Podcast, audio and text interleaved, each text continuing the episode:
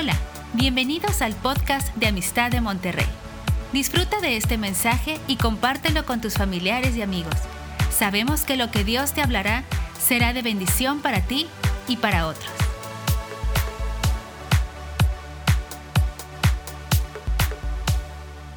Vamos a continuar con el, la segunda lección de este tema que es conquistando dos, dos mundos. El día de hoy eh, sí me puse la gorra de maestro y hice diapositivas.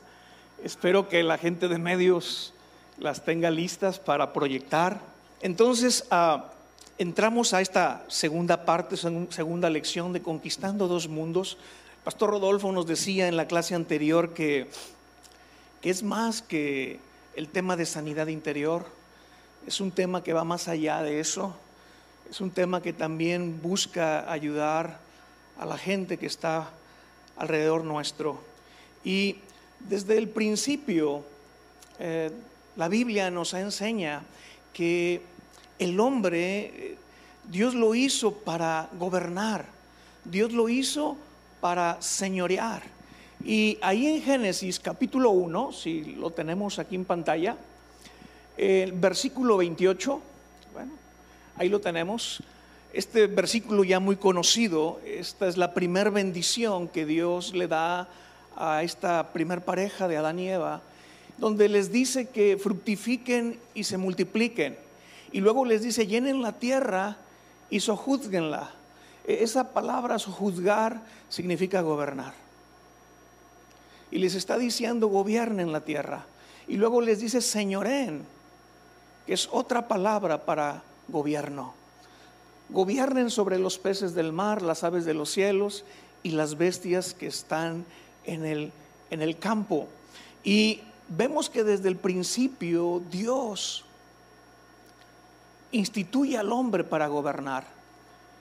Eh, el rey David en el Salmo, en el Salmo número 8, él dice, ¿qué es el hombre, Señor? Para que tengas memoria de él. Y luego dice, lo hiciste un poco menor que los ángeles, pero lo has coronado de honra, lo has coronado de favor.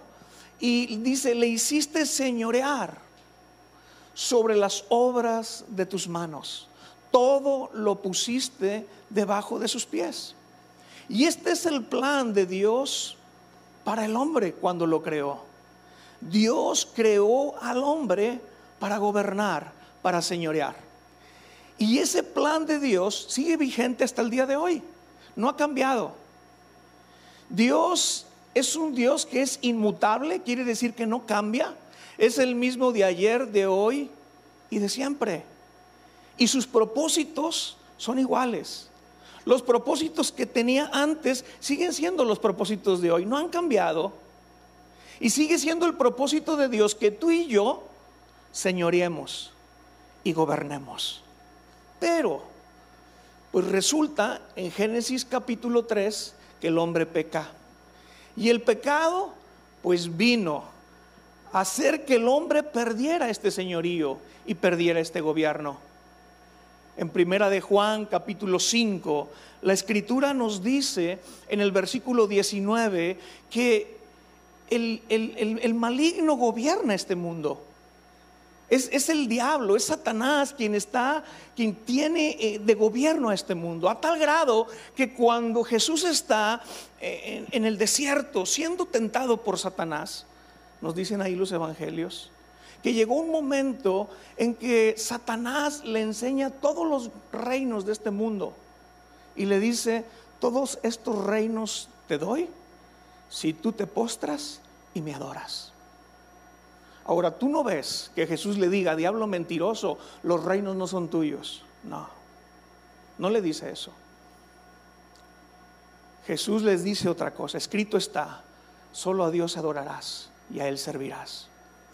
Pero no le niega a Satanás el que Él pueda ofrecer esos reinos porque estaban bajo su potestad. Pero tú y yo sabemos que a Dios nunca lo tomamos por sorpresa. Y cuando el hombre pecó y cuando el hombre falló, pues el hombre, eh, Dios tenía ya un plan de rescate. El problema del hombre sin Dios es precisamente eso, mis amados. Que en vez de gobernar, es gobernado. En vez de señorear, es señoreado. Y en vez de dominar, está siendo dominado el hombre. Y el hombre sin Dios, aunque quisiera gobernar, no puede. Porque está atado. ¿Por qué? Porque es esclavo del pecado. Jesús lo dijo en Juan capítulo 8, cuando les dice ahí a los judíos, conoceréis la verdad y la verdad los va a hacer libres. Y entonces estos judíos le dicen a Jesús, pero ¿de qué estás hablando? Nosotros somos descendientes de Abraham, hijos de Abraham, y nunca hemos sido esclavos de absolutamente nadie. Y eso era una mentira, obviamente. El pueblo de Israel a través de la historia del Antiguo Testamento fue esclavizado muchas veces. Pero Jesús les dice, yo les digo que el que hace pecado se vuelve esclavo del pecado.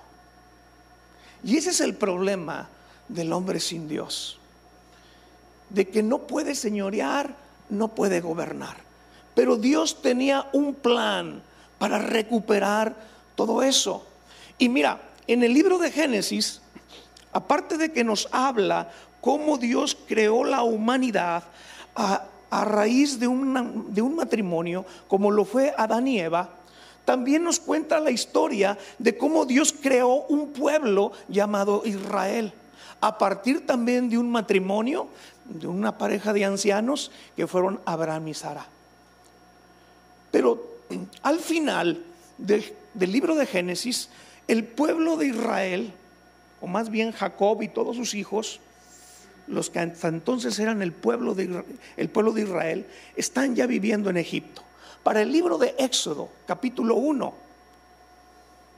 el pueblo de Israel ya son esclavos. Y dice la escritura que el pueblo de Israel fue esclavizado 430 años. Ahora, vamos a ver eh, vamos a ver la siguiente diapositiva. Vamos a ver el plan de Dios para su pueblo, ¿sí? Y la primera parte, el plan de Dios para su pueblo tiene dos partes. La primera es, viendo la condición del pueblo de Israel, pues ¿cuál era la condición cuando estaban ahí en Egipto? Eran esclavos, estaban esclavizados. ¿Cuál era el propósito divino? ¿Cuál era el propósito que Dios tenía? Pues era liberarlos eh, del poder del faraón. ¿Y cuál era el personaje que Dios usó para liberar al pueblo de Israel? Moisés. Y finalmente, ¿cuál fue el mandamiento de Dios? De que el pueblo tenía que salir del reino de Egipto. Esto es lo mismo hoy en día. La condición del hombre en el mundo es que están esclavizados. Son esclavos. Este es un mundo de esclavos. Porque ya lo dijimos en primera de Juan 5, el, el faraón es Satanás, quien tiene esclavizado al hombre. El propósito de Dios hoy en día, igual que en la época de, Moisés, liberar al hombre de esclavitud, liberar al hombre del poder de Satanás. Claro, ahora el personaje ya no es Moisés, pero Jesús es nuestro Moisés espiritual. Así como Moisés fue el libertador de Israel, Jesús ahora en el Nuevo Testamento es el libertador de la humanidad, es el libertador del hombre, el único libertador, el único que nos puede hacer libres. Y el mandamiento es salir de ese reino de las tinieblas donde el hombre está esclavizado. Esa fue la primera parte del plan de Dios. Pero hay una segunda parte en el plan. Vamos a verlo. Ahí está. Ahora la condición del hombre, del pueblo, perdón, es que eh, la primera parte fue salir de Egipto. Y tú conoces la historia, cómo Dios mandó diez plagas. Y en la décima plaga, que fue la plaga de la muerte de los primogénitos, el pueblo de Israel completo sale de Egipto. Dice que contando nada más los puros hombres, eran 600 mil hombres. Si le añades mujeres y niños, pues era arriba de un millón de gente las que, los que salieron de Egipto, los que salieron de esclavitud. Pero la segunda parte ahora es que la condición del pueblo ahora ya son libres. Pero el propósito de Dios ahora es que poseen la tierra prometida. En la primera parte era salir y ser liberados de Egipto. La segunda parte del plan ahora era poseer la tierra de promesa la tierra que fluye leche y miel. El personaje que Dios usa para esto ya no es Moisés, ahora es Josué. Y el mandamiento ya no es salir, sino ahora es entrar a esa tierra. ¿Te das cuenta? Son dos partes del plan de Dios. Y esto es lo mismo para el día de hoy. Para los que ya hemos sido libres, por medio de Jesucristo, para los que ya no estamos en esclavitud, ahora el mandamiento es poseer la tierra prometida, la tierra de promesa. Ya no es a través de Josué, otra vez. Cristo, Jesús, es nuestro Josué espiritual. Es Cristo nuestro conquistador. Y el mandamiento es que tú y yo entremos en la tierra de promesa. La primera parte de este plan es un plan de liberación. La segunda parte es un plan de posesión. La primera parte es que tú y yo seamos libres.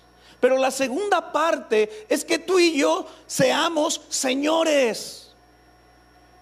Es que eso es lo que perdió el hombre en el huerto del Edén cuando pecó.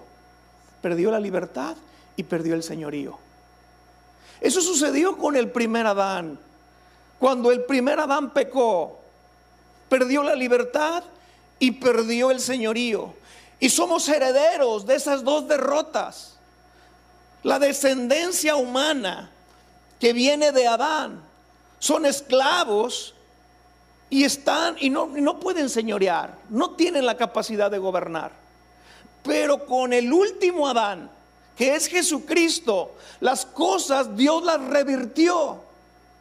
Y con Cristo nos hizo libres y nos vuelve otra vez señores. El plan de Dios es que tú y yo, el hombre, recupere lo que se había perdido al principio.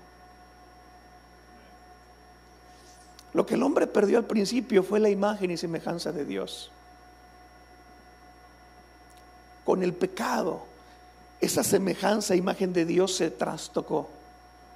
No se borró por completo, pero ya no se veía bien la imagen de Dios en el hombre. Ahora, cuando tú y yo somos liberados y señoreamos, recuperamos esa imagen de Dios. Porque Dios es libre y Dios gobierna. Y cuando el hombre se vuelve libre y gobierna, se vuelve a la imagen de Dios. ¿Te das cuenta? Y eso es lo que vino a hacer Jesús.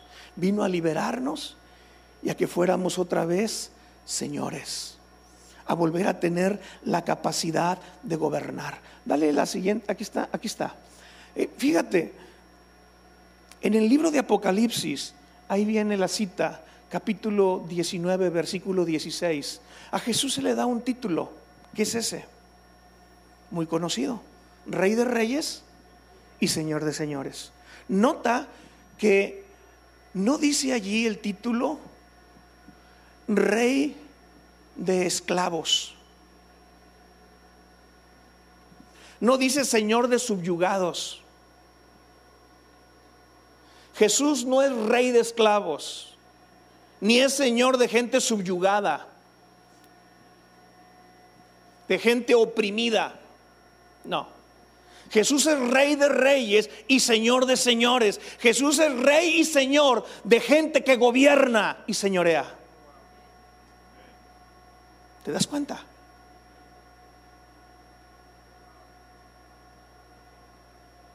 Jesús no es Dios de esclavos. Dios es Dios de libres y de señores. De gente con la capacidad de gobernar. Ese es nuestro Dios. Pero para que Él pueda usar ese título, tú y yo, la iglesia, tenemos que ser libres y tenemos que realmente señorear. Tenemos que realmente gobernar para que Él sea Rey de Reyes y Señor de Señores.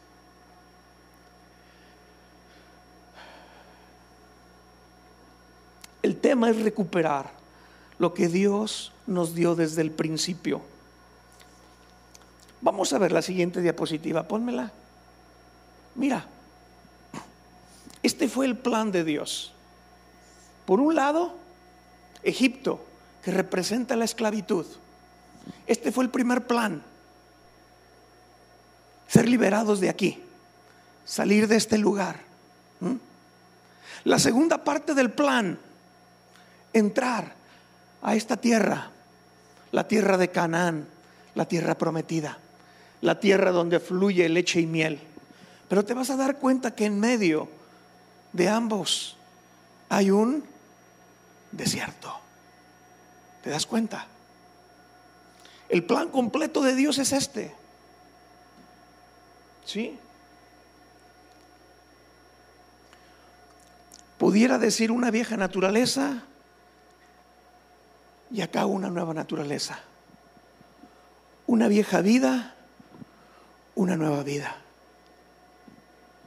Pero en medio hay un desierto. Fíjate, qué interesante. El pueblo de Dios en Egipto, el pueblo de Israel, tuvo la fe y tuvo el ánimo de salir de allí. Toda esa gente. Pero estando en el desierto, perdieron el ánimo y perdieron la fe. Y no entraron a la tierra prometida.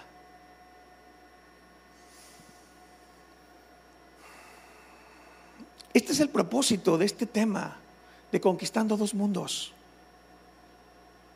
Porque lleva el propósito, primero, es que hay, gente en, las tres, en los tres lugares hoy en día. Hay gente que sigue en Egipto. Hay gente que se está quedando en el desierto. Y hay gente que está entrando a la tierra prometida.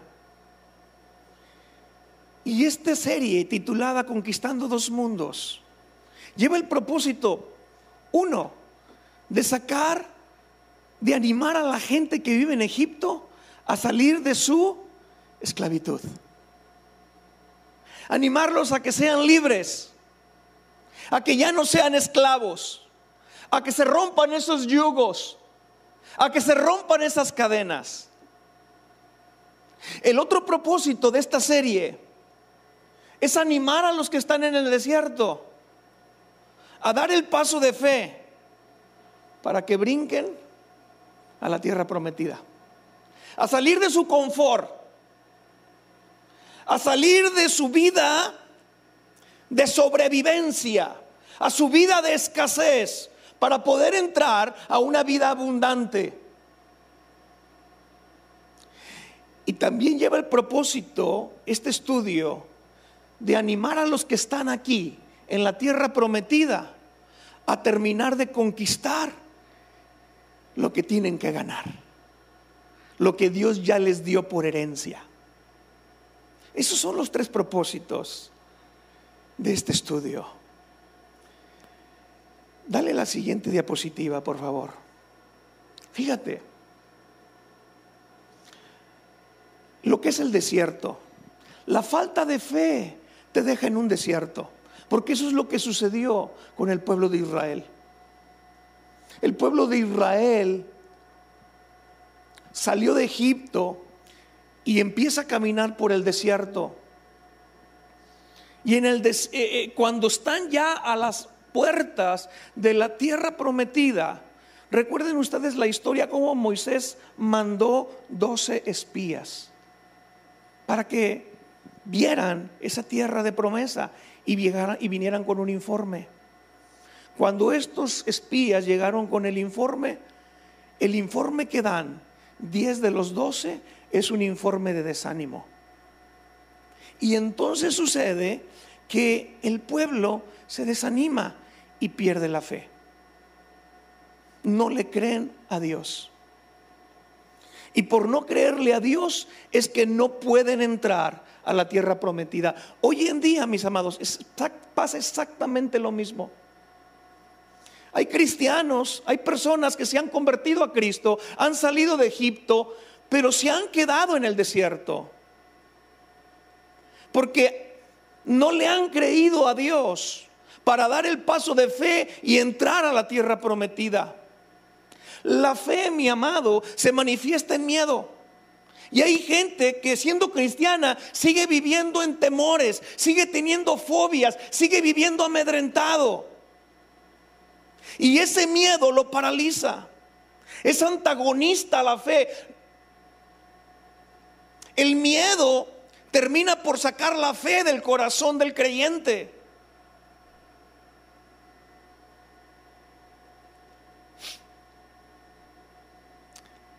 La falta de fe también nos vuelve inactivos, nos vuelve perezosos, ociosos. Porque la fe sin obras es una fe muerta. La verdadera fe, la fe auténtica, es una fe activa, es una fe que nos mueve a hacer, a conquistar, a luchar, a pelear, a ganar. Pero a veces la gente que está en el desierto está en un confort. Y cuando están en ese confort ya no se quieren mover, ya no quieren batallar, ya no quieren avanzar.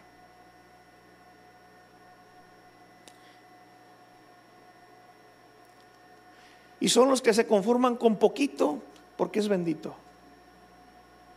Y tienen una mente poquitera. Poquitera. Pero sabes una cosa, tener una mentalidad poquitera ofende al Dios tan grande que tenemos. No puede ser que un hijo de Dios tenga una mente poquitera cuando el Dios que tiene es un Dios inmenso, es un Dios grande. No es compatible una mente pobre con un Dios grande. No es compatible. Pero esa es la mentalidad de la gente que está en el desierto. Y esa es la mentalidad que tienen algunos cristianos, algunos creyentes, estando en el desierto, por la falta de fe. Es que entiéndenme, el problema de que el pueblo de Israel no entrara a la tierra prometida fue una crisis de fe. Fue una crisis de fe. Los dejó estancados. Ya no avanzaron. El desierto no es un lugar de residencia. Mira, el plan de Dios si era que pasaran por el desierto, pero el plan de Dios no es que fuera un lugar de estancia, sino un lugar de tránsito solamente. Los desiertos que Dios permite que tú y yo pasemos simplemente son eso, un lugar de paso, no un lugar para nosotros echar una residencia, para habitar, para quedarnos ahí. No es el plan de Dios que tú te quedes en medio de un desierto, viviendo en un desierto. Sí es cierto, Dios permite estos desiertos porque es parte de el propósito de Dios para probarnos, para forjarnos, para estimularnos, para hacernos crecer, para templarnos. Sí, es cierto, pero no es el propósito de Dios que tú y yo hagamos residencia, hagamos casa en el desierto. No es la promesa de Dios, es un lugar estéril, el desierto. Es un lugar hostil, es un lugar seco, es un lugar de escasez. Y así es como viven el cristianismo algunos creyentes. Cristianismo seco, estéril, que produce muy poquito, casi nada. Un cristianismo seco, donde no hay esa abundancia de agua. No es compatible con cuando dijo Jesús eh, que, de su interior correrían ríos de agua viva, pero un cristiano que vive en el desierto no hay esas corrientes de agua viva brotando de él, porque simplemente vive en un lugar seco donde Dios no ha querido que viva.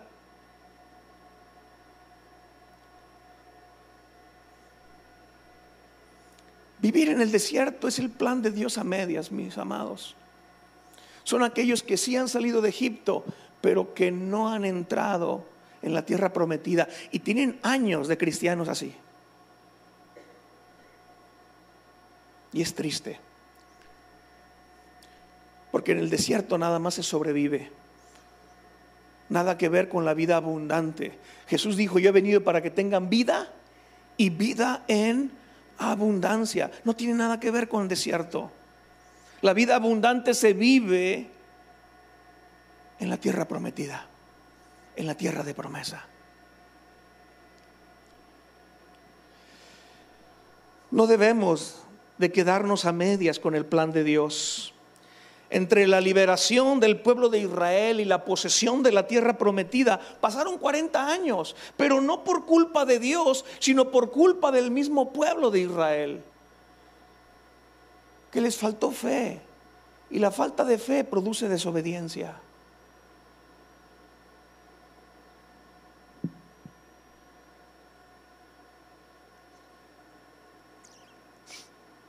Hubo una pasividad, hubo una actitud de derrota por parte del pueblo de Israel para entrar a la tierra prometida. Muy bien. Mira, Vamos a ver la siguiente diapositiva. Esta es la otra, poseer la tierra. Esta es la tierra prometida. Y poseer la tierra implica primeramente un mandamiento de Dios. Y te quiero llevar a ese pasaje de Deuteronomio, capítulo 1, para que veas lo que Dios dice. Deuteronomio capítulo 1 versículo 8. Fíjate lo que Dios les dice al pueblo. Mirad, yo les he entregado la tierra. Y luego viene el mandamiento. Entren y poseen la tierra. La parte de Dios es entregarnos, es darnos la herencia. La parte que nos toca a ti y a mí es poseerla. Pero poseer la tierra implica guerra. Poseer la tierra implica lucha. Deuteronomio 2:24 dice allí la escritura, levantaos, salid y pasad al arroyo de Arnón. He aquí que he entregado en tu mano a Seón, rey de Esbón, amorreo, y a su tierra. Dios les dice al pueblo de Israel, levántense, les he entregado la tierra del rey Seón. Y luego les dice, comiencen a tomar posesión de ella. ¿Y cómo la van a tomar en posesión? Dice finalmente, entren en guerra con él. ¿Te das cuenta? Poseer la tierra demanda lucha, demanda conflicto, demanda pelea, demanda pleito, demanda trompos, demanda pelearse, es guerra. Es como se posee. Así es como, como, como Dios le dijo al pueblo de Israel. Josué 11 un pasaje que puso nuestro pastor Rodolfo la clase pasada.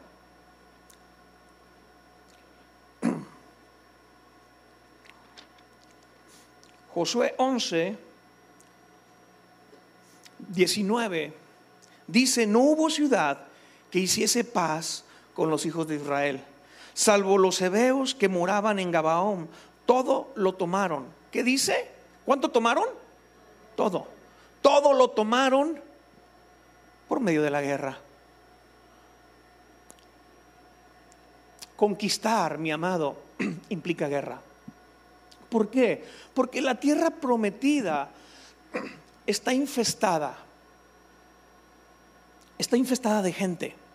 Está infestada de reinos. Estaba infestada de pueblos, de ciudades, de fortalezas. Eso es lo que había en la tierra prometida. Y mis amados, es lo mismo con las personas que se convierten a Cristo hoy. No es como que el pueblo de Israel salió de Egipto, cruzaba el desierto y, entraban a la tierra prometida, chalupa y buenas. Sí que en automático iban a heredar la tierra. No, el problema fue que se dieron cuenta que dentro de esa tierra había retos, había obstáculos, había pueblos que tenían que echar fuera. Y así sucede cuando viene una persona del mundo y se convierte a Cristo. Sigue viniendo, llega con complejos, llega con reinos acá en la cabeza, llega con ideas, conceptos y pensamientos incorrectos. Llega con enfermedades, eh, llega con, con eh, celos, con amargura, llega con ira, llega, llega enfermo almáticamente.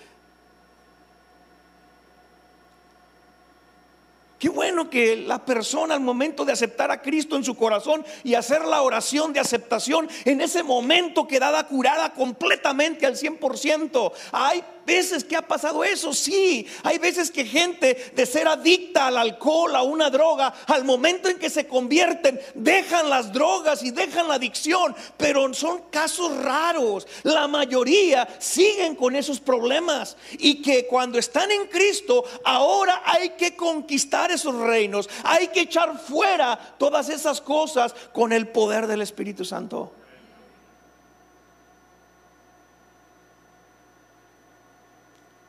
Es que a veces se vende un evangelio barato. A veces se, vende un, evangelio de que si tú te conviertes a Cristo se te van a acabar los problemas. Mentira podrida. Ah, al contrario, es peor, ¿no? Gente que dice, oye, me convertí a Cristo, me está yendo como en feria. Pues claro, se le dejaron venir todos los enemigos. Porque no le dijeron, no le enseñaron que poseer la tierra implica lucha implica pelea, implica guerra. Pero mis amados, estamos del lado del vencedor. Estamos del lado del vencedor. Ahora, la orden de Dios era arrojar a todos los pueblos de ese lugar. Así lo dice ahí en Deuteronomio 7. Tenían que eliminar a todos los pueblos. Les dijo, no se les ocurra negociar, no se les ocurra hacer alianzas, no se les ocurra eh, eh, este, tolerar algún pueblo de esos. No, a todos los van a echar fuera, a todos. Pero el problema fue que el cumplimiento de eso fue parcial. En el libro de, de los jueces, capítulo 1, Así lo dice. Dice allí el versículo 19, y Jehová estaba con Judá, la tribu de Judá, quien arrojó a los de las montañas, pero fíjate lo que dice, mas no pudo arrojar a los que estaban en los llanos, los cuales tenían carros errados. Dice el versículo 21, mas al Jebuseo que habitaba en Jerusalén no lo arrojaron los hijos de Benjamín, otra tribu, ahora la tribu de Benjamín. Y el Jebuseo habitó con los hijos de Benjamín en Jerusalén hasta hoy.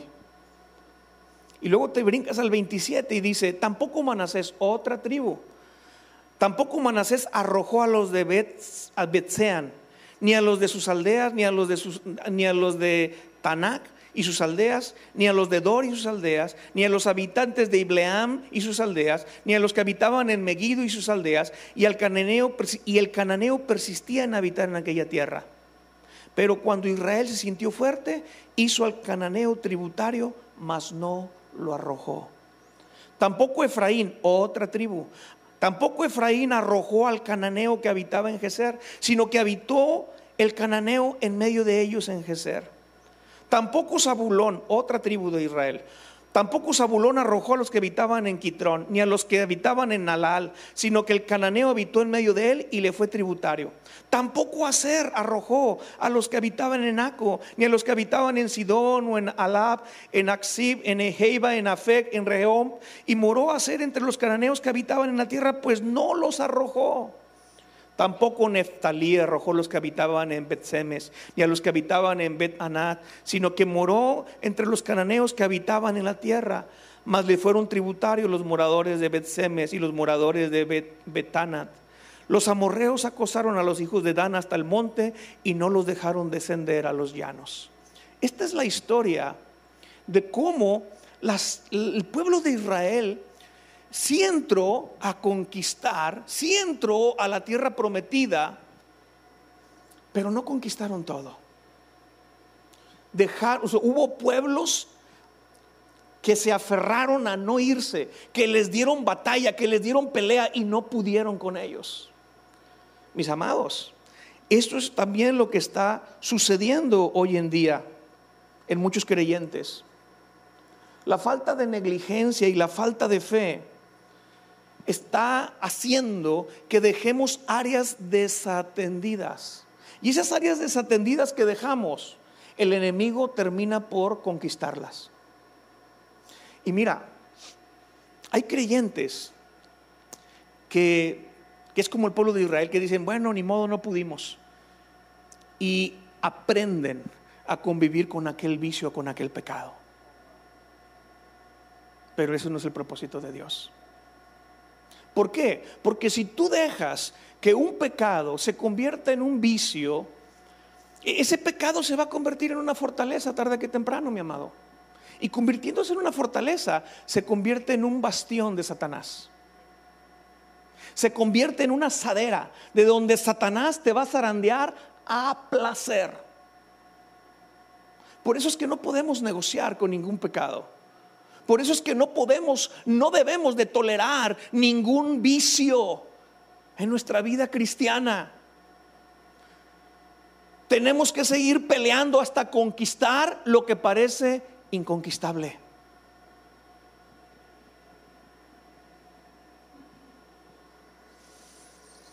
La parte de Dios es darnos la tierra. La parte que nos toca a ti y a mí es pelear, poseer y retener completamente la victoria. Hay tres enemigos a vencer. Ponme la siguiente diapositiva, por favor. Ya voy a terminar. Estos son los tres enemigos. Según Efesios 2, versículos del 1 al 3, estos son los tres enemigos que tenemos tú y yo hoy en día. El 1 y el 2, o sea, el mundo y el diablo, son enemigos que están en el mundo externo, pero la carne es un enemigo que está en el mundo interno. Por eso esta clase se llama Conquistando dos mundos, porque hay que vencer a estos, los que están afuera y el que está adentro. Porque los tres lo que tratan de hacer es detener al creyente es que el creyente no viva esa vida plena. Es que no viva esa vida de éxito en Cristo. Es que no se apropie de aquellas promesas que Dios le ha dado. Es que no extienda el reino de Dios aquí en la tierra. Es que el Hijo de Dios no haga la voluntad de Dios aquí en este mundo.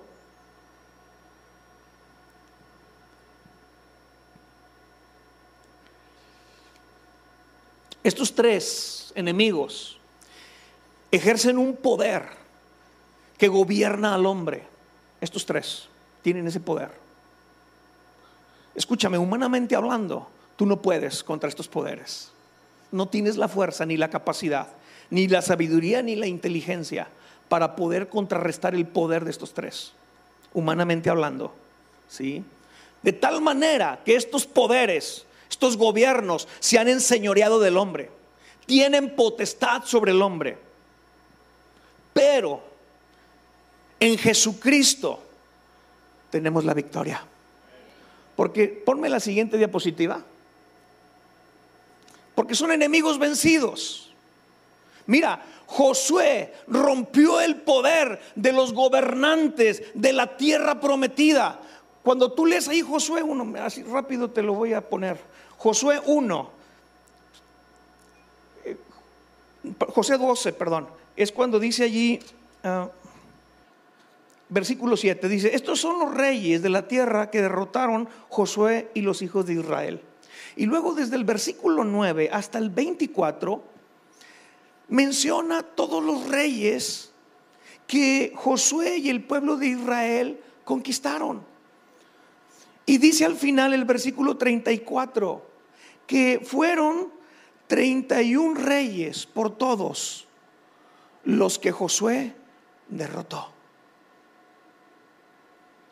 Rompió el poder de estos gobernantes de la tierra. Y Jesús, que es nuestro conquistador, nuestro Josué espiritual, ha hecho lo mismo. Él venció las tinieblas. Colosenses 2.15 nos dice que Él exhibió públicamente a Satanás y todas las huestes de maldad, triunfando sobre ellos en la cruz. Satanás y todos sus demonios es un enemigo derrotado, vencido. Número dos, venció el poder del mundo. Cuando Jesús les dice ahí en Juan 16.33 tengan ánimo,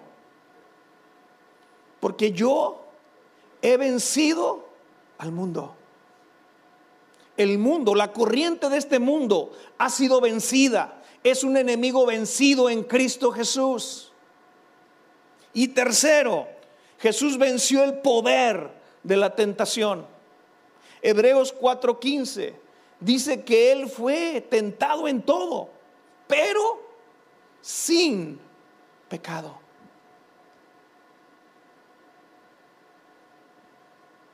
la victoria de Cristo es nuestra victoria. En nosotros mismos, nosotros no podemos contra estos enemigos, pero en Cristo somos más que vencedores. El reto, mis amados, es poseer, es conquistar la tierra exterior y la tierra interior. ¿Qué recursos poseemos? La última, aquí están. Estos son los recursos que tenemos tú y yo como iglesia. Estos son los recursos que tenemos tú y yo como soldados de Jesucristo. Estos son los recursos que tú y yo tenemos en esta guerra, en este, en este, en este conquistar estos dos mundos. Número uno, tenemos un mandamiento para la iglesia. Mateo 28, la gran comisión.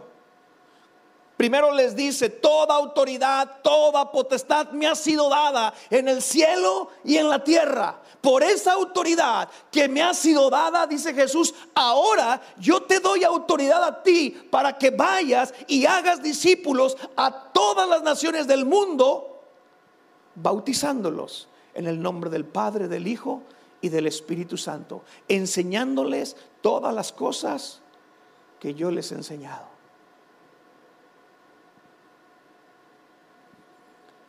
Otra cosa es que nos ha dado Dios una armadura para la iglesia. Esta armadura la encontramos en Efesios 6, del versículo 12 al 18. Nos habla de seis piezas de esa armadura. El cinto de la verdad, la coraza de justicia, las sandalias del apresto del Evangelio de la paz, el escudo de la fe, el yelmo de la salvación y la espada del Espíritu, que es la palabra de Dios. Y luego segunda de Corintios capítulo 10 nos habla de que aunque nosotros militamos en la carne, no andamos en la carne y las armas que tenemos no son carnales, sino poderosas en Dios.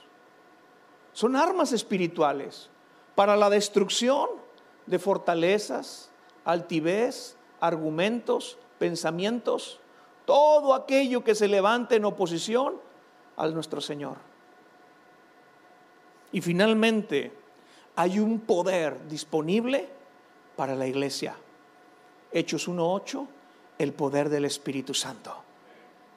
Estos son los recursos que tú y yo poseemos para poder conquistar los dos mundos. Amén. Muy bien. Vamos a orar para terminar. Te invito a que cierres ahí tus ojos por un momento. Y mira, yo no sé en cuál de los tres sitios te encuentres el día de hoy. Tal vez puede ser que tú estés en Egipto, hay esclavitud en tu vida, hay yugos, hay, hay cadenas que te tienen como esclavo y no has podido ser liberado. Hay un yugo sobre tu cuello y, y el enemigo te tiene subyugado, te tiene dominado.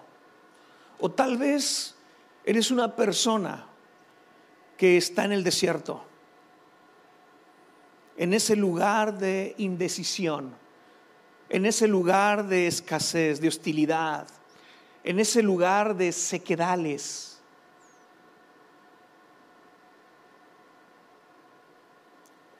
Un lugar donde te has quedado porque a lo mejor te ha fallado la fe. No has sido obediente del todo al mandamiento de Dios. Tal vez hay miedos en tu vida que te han impedido avanzar, hay fobias, hay, traumas que no te dejan dar el paso de fe y cruzar ese Jordán para entrar a la tierra prometida. O tal vez tú estás en la tierra prometida y ahorita estás luchando. Y has obtenido victorias, pero, pero no has acabado de conquistar todo lo que tiene que ser conquistado en tu vida. Y todavía hay reinos. Todavía hay, hay bastiones, hay lugares hostiles. Todavía hay lugares donde el enemigo te zarandea, pues hoy es el tiempo para avanzar. Hoy es el tiempo para conquistar. Y Padre, en el nombre de Jesús, te pedimos, Señor, que nos ayudes. Así como el pueblo de Israel, cuando estaba siendo oprimido ahí en Egipto, bajo el yugo de esa esclavitud, Señor, y, clamaron a ti porque estaban desesperados. Clamaron a ti porque ya no soportaban esa vida de esclavos que llevaban. Y tú, Señor, escuchaste su ruego y enviaste al libertador. Padre, en el nombre de Jesús clamamos, libéranos. Libera, Señor, aquel que está subyugado, aquel que está dominado por el enemigo, aquel, Señor, que está bajo la bota de Faraón. En el nombre de Jesús, Señor, sea hoy el tiempo donde se rompen esos yugos. Sea hoy el tiempo, Señor, donde esos grilletes se, se rompen, se abren. Cadenas truenan en el nombre de Jesús. Prisiones, Señor, son abiertas en el nombre de Cristo. Padre, porque tú has mandado a tu Hijo para liberar para deshacer las obras del diablo. Oramos, Señor, que esa obra de esclavitud de parte del diablo se rompa en este momento en la vida de todos aquellos que están siendo oprimidos por Satanás. En el nombre de Jesús, Señor. Y también oramos, Padre, para que nos ayudes a avanzar en este desierto. Si estamos cruzando por este desierto, Señor, imprime ánimo en nosotros. Te rogamos, Señor, que nos des una mayor medida de fe en el nombre de Jesús. No queremos dudar de tu palabra, no queremos dudar de tus promesas, no queremos dudar de tu mandamiento. Señor, no queremos quedarnos en el desierto. Ayúdanos, Señor, a avanzar. Ayúdanos a ser esforzados y valientes como lo fue Josué y toda aquella generación que cruzaron el río Jordán para conquistar aquella tierra de leche y miel. En el nombre de Jesús, Señor, oramos y clamamos, Señor. Queremos conquistar nuestro Canaán en el nombre de Jesús. Queremos, Señor, arrebatar todas aquellas promesas que tú nos has dado en tu palabra. Ayúdanos, Señor, a luchar. Ayúdanos a pelear. Si ya estamos ahí en Canaán, Señor, ayúdanos a echar fuera toda cosa del enemigo en nuestras vidas en el nombre de Jesús. Padre, en especial te pedimos con aquellas áreas donde hemos estado batallando como nunca. En aquellas áreas que nos ha sido difícil vencer. Ayúdanos, Padre, en el nombre de Jesús. No queremos, Señor, negociar con el enemigo. No queremos, Señor, llegar a acuerdos, establecer convenios con el enemigo. Ayúdanos, Señor, a ser radicales, a pelear, a redoblar nuestro esfuerzo, Señor, y luchar y tomar estas armas espirituales que tú nos has dado. Ayúdanos, Señor, a vestirnos de, la armadura, de tu armadura todos los días. A ser diestros en usar la espada del Espíritu, que es la palabra.